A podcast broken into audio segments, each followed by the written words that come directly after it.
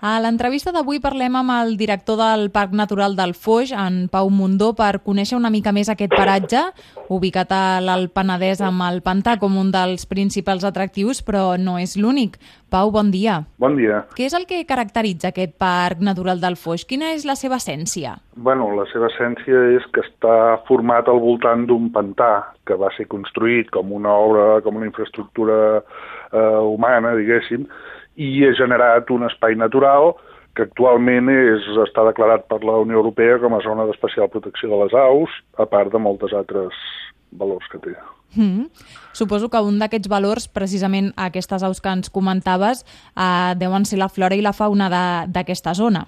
Sí, sí, sí. Aquí tenim una flora que, bueno, també pel fet de ser un espai protegit, doncs eh, estan apareixent eh, plantes que es creien eh, ja perdudes en aquesta zona de Catalunya i aquí doncs les estem tornant a tenir i animals també, clar. I a més a més, a més enllà de, del que és la, la natura, en aquest parc també hi trobem un, un patrimoni de construcció. Quines, quines edificacions hi ha? Bueno, aquí hi ha, la, diguéssim, el que es veu més és el castell de Castellet, que està aquí al costat del pantà, que això, doncs, castell que, que fa 20 anys estava en ruïnes i va ser reconstruït.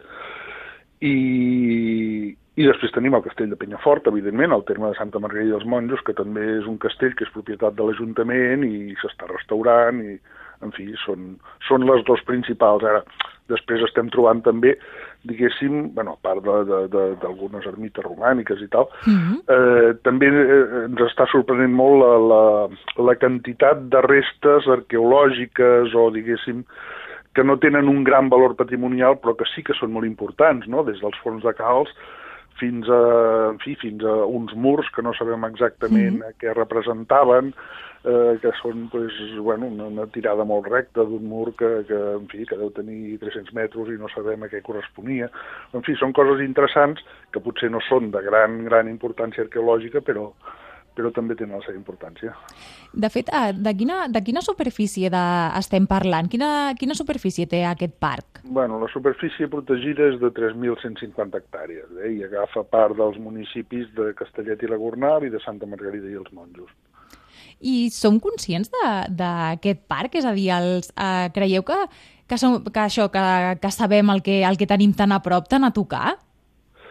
Bueno, a veure, nosaltres fem difusió de tot el que hi ha. El que passa és que nosaltres el que ens interessa no és fer una difusió pel gran turisme de masses, sinó una difusió per especialistes o per gent interessada, no, no cal que sigui mhm. especialista, no? gent interessada amb la natura, amb la fauna, amb la flora, amb el patrimoni... Eh, aquest és el tipus de, de promoció que ens agrada, però tot i així, evidentment, doncs, tota la, la, la xarxa de parts de la Diputació de Barcelona, a la qual pertany, doncs està publicitada adequadament, clar. Clar, suposo que llavors és una manera precisament de conservar tota, tota aquesta zona, no? El, el no fer una crida massiva, sinó, sinó aquest turisme ja de, de natura. Un turisme sostenible, cosa per la qual ens hem apuntat, juntament amb el Parc del Garraf, a la Carta Europea del Turisme Sostenible, que és una, en fi, és, és una cosa que s'està desenvolupant actualment. Però i es tracta d'això, no? de, que, de, de tenir turisme, evidentment, de, tenir, de donar a conèixer els nostres parcs, però d'una manera sostenible, no campi qui pugui, que s'hi pugui fer absolutament de tot sense cap mena de control.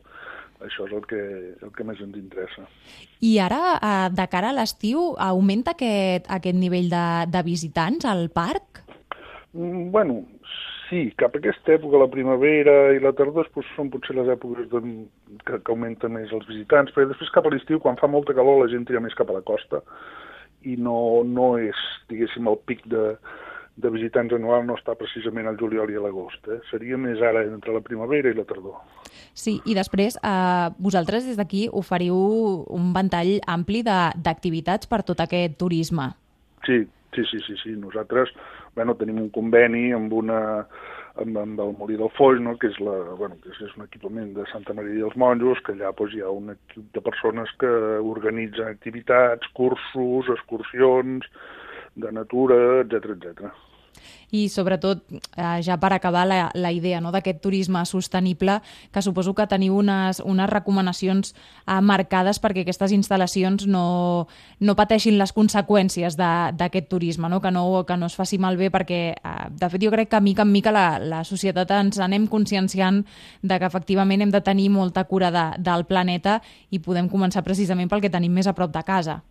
Sí, sí, això és important. A més, també, a veure, mm, de vegades, malgrat les millors intencions, les coses es massifiquen, no? I, mm. i, i pues, a veure, camins pels quals abans passaven d'excursió durant l'any, pues, posa-li mil persones al cap de l'any, clar, entre, entre curses i caminades i tot, pues, potser n'hi passen 30.000.